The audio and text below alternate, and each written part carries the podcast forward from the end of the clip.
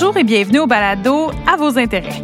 Aujourd'hui, Sébastien et moi-même, Ashley, nous avons avec nous Marc Gagnon, gestionnaire de portefeuille principal Action nord-américaine, et on vous propose de tourner un regard vers 2024 et de vous partager ce que nos boules de cristal suggèrent pour l'année à venir.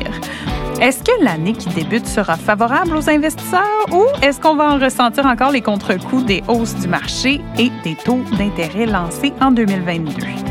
Alors bonjour messieurs. Salut Ashley, salut Marc? Bonjour Ashley, bonjour Sébastien. Alors si on regarde devant nous, on va jouer au jeu des prévisions.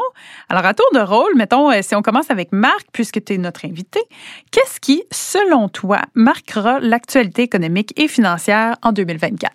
Ben, euh, je crois que, et je suis à peu près certain que mon, mon collègue Sébastien va être de mon avis là-dessus, ça va être de voir quand est-ce que les banques centrales vont faire leur fameux pivot, alors mhm. euh, qu'on peut définir par la, la, la, baisse des taux d'intérêt court Mhm. terme, je crois que ça va être un moment important, un moment charnière pour euh, l'économie puis pour les marchés financiers. Euh, c'est sûr que les marchés financiers vont s'efforcer de l'anticiper, mais malgré tout, ça va être un moment important.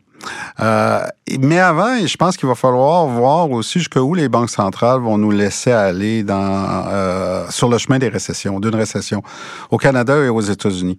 Euh, je suis plutôt d'avis personnellement, puis j'ai bien hâte de t'entendre sur le sujet, euh, Sébastien, mais que on va probablement être dans une récession euh, pas tellement sévère, euh, mild qu'on dit en anglais. Ouais, je suis d'accord avec toi. Et Peut-être qu'aux États-Unis, je laisse la porte ouverte pour euh, un atterrissage en douceur, ce qui est toujours une opération quand même assez assez risquée, assez délicate, qui demande du doigté, euh, mais qui serait très positive là, par contre pour les profits des compagnies américaines. Et les deux derniers, ben, c'est un petit peu plus de la, de la politique, de la géopolitique, l'économie en mêlant ensemble. Ben, il y a les élections américaines, hein, on s'en sauvera pas. Mm-hmm. euh, des élections qui sont aussi maintenant fortement polarisées. On a la présidentielle d'un bord, mais aussi, est-ce qu'on va avoir euh, un alignement du côté du Sénat et de la Chambre des représentants? On sait que le Sénat, les démocrates vont avoir fort à faire pour le, conserver euh, leur majorité parce que je pense sur les 32 euh, postes qui vont être en jeu, s'ils vont en défendre 23. Alors, euh, c'est eux qui vont avoir le poids de défendre leur position.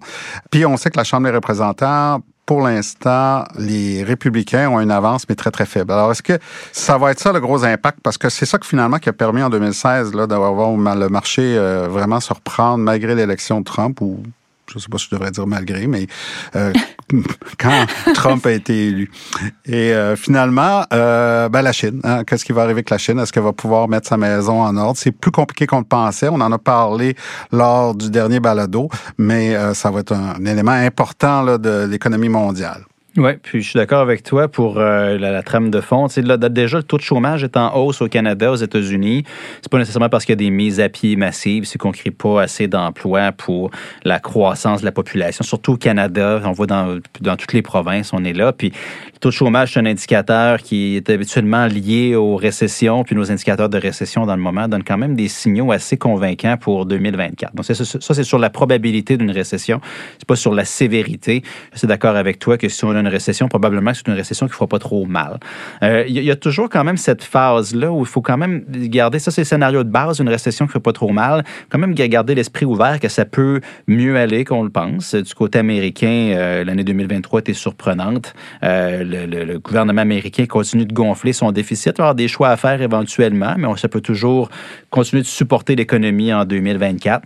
du côté canadien, la croissance démographique demeure forte, puis c'est un vecteur de force de l'économie canadienne qui pourrait euh, rester. Mais il y a quand même toujours cette période-là, historiquement, où quand on finit d'hausser les taux directeurs puis l'économie résiste, ben, les économistes, euh, les gestionnaires de portefeuille, les investisseurs disent Ah, ben, c'est différent cette fois-ci. Euh, les choses, euh, on va éviter la récession, on va éviter la volatilité. Donc, gérer ces risques en 2024, ça risque d'être euh, quelque chose de très important encore comme stratégie. Mais si on regarde les coupures de taux, je pense que oui, en 2024, on s'attend, nous, à ce peu près toutes les banques centrales des pays développés, les principales qu'on suit, coupent le taux directeur, peut-être à l'exception du Japon. C'est un petit peu plus difficile à prévoir ce côté du Japon, mais la, la Banque centrale européenne, on s'attend à ce que ce soit tôt dans l'année. Au Canada, peut-être vers le milieu de l'année ou en début de deuxième moitié Euh, du côté des États-Unis, on verra, mais je dirais qu'il va y avoir un bel exercice de communication à faire du côté des banques centrales en 2024 pour pas que la coupure sur taux directeur vienne créer soit trop d'exubérance, trop de volatilité inutile dans les marchés. Puis, si on plonge dans la trame économique, euh, comment est-ce que vous voyez l'année 2024 se dérouler? Euh, du côté canadien, on est déjà en récession per capita. Du moins, quand on corrige pour la croissance de la population, ben, on est déjà là. Puis, l'impact euh, retardé des hausses taux directeurs Typiquement, on en a parlé beaucoup ici dans le balado, c'est 18 à 24 mois pour chacune des décisions.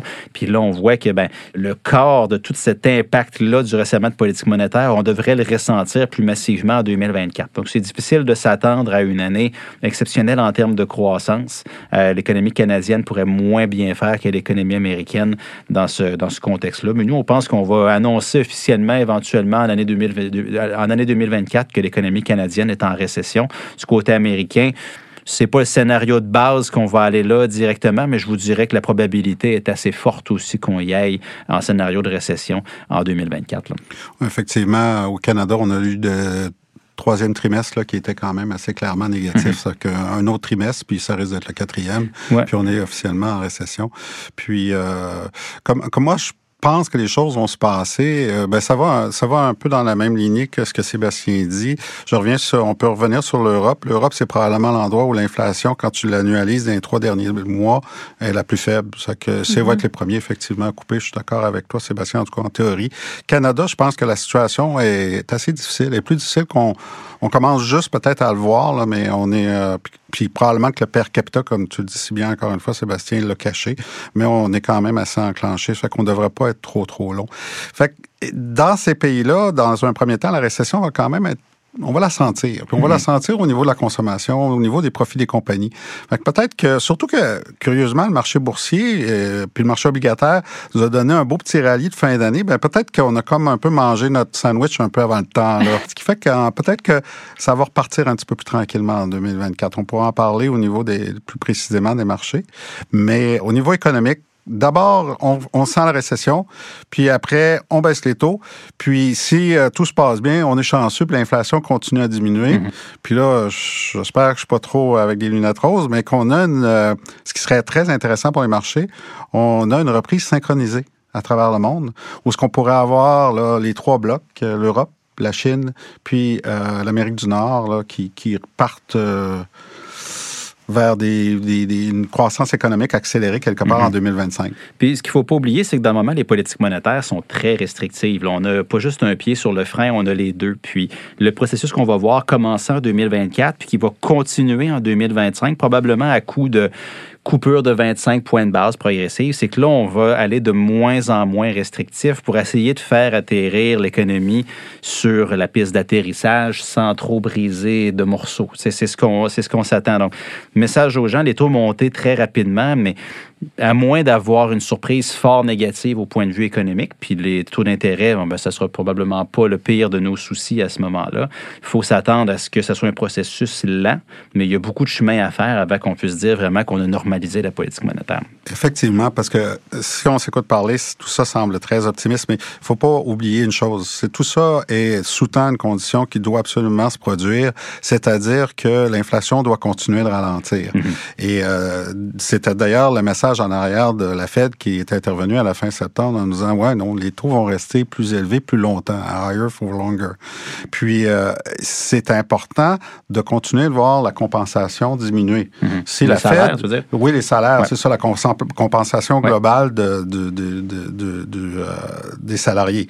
Parce que si jamais on le voit pas, la Fed va être hésitante de mm-hmm. vraiment se lancer là, dans une grosse baisse des taux ou va retarder, va vouloir. Alors il faut qu'on continue à avoir ça. Et il faut savoir que euh, la compensation totale qu'on mesure aux États-Unis par l'Employment Cost Index commence tout juste à baisser. Mm-hmm. Fait que soit une chose ou l'autre, ça continue, ou la productivité vient nous sauver le jour, sauver le jour avec euh, une plus grande productivité. On pense, au, entre autres, là, à ChatGPT, qui pourrait là, nous aider. au sens large. Ça, au sens large, qui vient nous aider à être plus productif. Alors, euh, il n'y a pas 10 000 façons de s'en sortir. Ça nous prend une inflation plus basse, soit par une compensation des salariés plus bas ou par un gain de productivité. Puis c'est un peu plus simple, je trouve, le portrait du côté américain en ces termes-là. Du côté canadien, la croissance des salaires demeure forte à 5 Ça veut dire qu'au début de l'année 2024, le salaire minimum va augmenter d'environ 5 aussi, ce qui vient soutenir la moyenne. Mais généralement, les salaires, euh, puis c'est ce qui rentre dans, dans, la fonction de réaction de la Banque du Canada puis des autres banques centrales, ça a tendance à être prospectif. Les gens demandent des augmentations salariales plus fortes en regardant devant, mais là, on est en train de corriger le manque à gagner du pouvoir d'achat qui a été grugé par l'inflation passée. Puis on le voit avec les grèves encore un peu partout au pays, du côté américain aussi, travailleurs automobiles. Donc là, on est en train de corriger pour tout ça. Est-ce que la Banque du Canada devra pivoter tôt en 2024 pour changer son œil sur les salaires, regarder des, facteurs plus prospectifs? Parce qu'à un moment, on parlé beaucoup des salaires, est un peu pris dans un coin, mais euh, faut probablement qu'en début 2024, on pourrait avoir un changement de ton des banques centrales. Dire, OK, maintenant, on regarde plutôt ceci. Ça va nous donner une, une meilleure idée de ce qui s'en vient pour l'année. Puis on vient, il va probablement avoir un séquençage. Puis là où qu'on on pense qu'au Canada, euh, puis je pense qu'on est d'accord là-dessus, Sébastien, ça va venir un peu plus vite. C'est qu'il faut pas oublier qu'au Canada, à cause de la structure de notre marché euh, hypothécaire, où nos taux, on les fixe au maximum pour cinq ans, mm-hmm. l'effet de la hausse de taux se fait plus sentir plus rapidement, puis de manière beaucoup plus forte au Canada. Aux États-Unis, les gens fixent pour 30 ans. Alors, euh, c'est seulement si tu vends ta maison, tu vas te chercher une nouvelle hypothèque, que tu vas devoir à ce moment-là renégocier un taux plus élevé. Puis, puis vous savez quoi? Il y a pratiquement plus d'activité sur le marché immobilier américain. Tout le monde qui a un bon taux veut pas bouger en ce moment. Fait que la transmission de la politique monétaire au Canada est beaucoup plus rapide. Puis c'est quand même, l'hypothèque, c'est un gros morceau, là, on le sait, de, de, de ce qu'on paye tout le monde dans la part de notre budget. Alors, mm-hmm. au Canada, on, on va ralentir plus vite, puis on va peut-être avoir droit à des coupures de taux plus rapidement à cause de ça. En tout cas, c'est euh, du côté canadien versus américain, le, facteur démographique qui est si important pour l'économie canadienne vient, euh, vient compliquer les choses pour la Banque du Canada. Effectivement. Ça nous donne une impression qu'on a encore une croissance, mais quand on y va, comme tu disais, per capita, c'est plus la même chose. Puis là, ben, on va conclure pour la première partie de ce balado. Marc, tu es beaucoup trop intéressant. Faut qu'on te ramène pour une deuxième partie, assurément. Alors, euh, à tous nos auditeurs, restez à l'affût pour la partie 2. Merci, Marc, d'être venu aujourd'hui. Merci, Sébastien, pour ton expertise, comme toujours. On espère que vous avez aimé les informations intéressantes qui ont été partagées et que ça vous aide à comprendre un peu mieux les choix difficiles auxquels les gouvernements vont devoir faire face pour maintenir leur économie à flot. Sur ce, on vous dit à la semaine prochaine.